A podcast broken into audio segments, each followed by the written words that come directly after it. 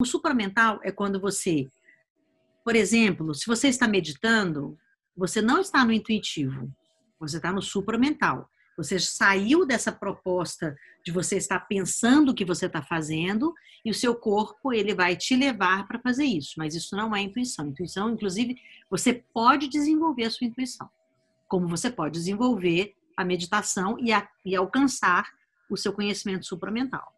Né? O, tudo que é supramental não está aqui, é, no que você está fazendo está numa, na, naquela experiência de você deixar o seu corpo fazer por você.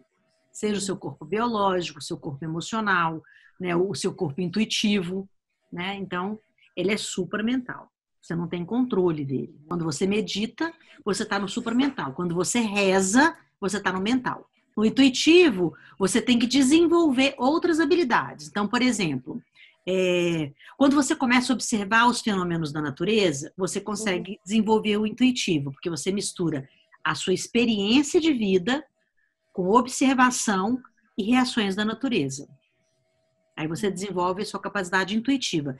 E nada que nós estamos dizendo de religião.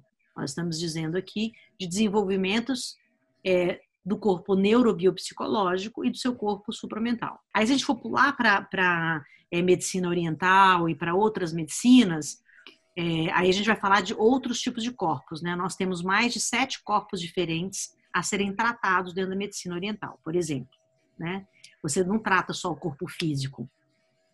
Por exemplo, é, quando você come um alimento, aí a gente vai misturar duas ciências agora. Quando você come um alimento, ele tem é, a nutrição do alimento em si, uhum. né, das uhum. moléculas, é, de toda a biologia do alimento, mas ela tem, também tem a nutrição da energia daquele, o, daquele alimento. E não de, numa energia espiritual. É justamente a energia das frequências Fibonacci. A diferença de você comer um alimento do micro-ondas e da panela, e do tipo de panela, é completamente diferente. Porque você quebra as moléculas é, desse alimento quando você coloca ele no micro-ondas. Então você come um alimento morto. Entende? Então, assim, claro, eu não falo para você jogar seu micro-ondas fora, não. Também tem micro-ondas aqui. Né? Numa uhum. emergência, tudo bem, eu vou comer aquele é. alimento morto, só que eu estou sabendo disso. Uhum. Que eu não estou comendo alimento. Aí eu estou comendo só uma coisa que vai encher um espaço dentro, dentro da minha barriga, mas que não vai me nutrir, não vai me tratar, não vai cuidar de mim. A minha microbiota vai falar: caramba, entendeu?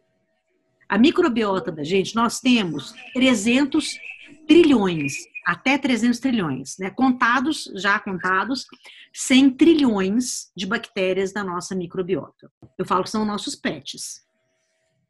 Porque se você não cuida dos seus pets, se você não dá a comida certinha, ele muda todo o seu comportamento. Comportamento emocional, comportamento biológico, comportamento cronológico.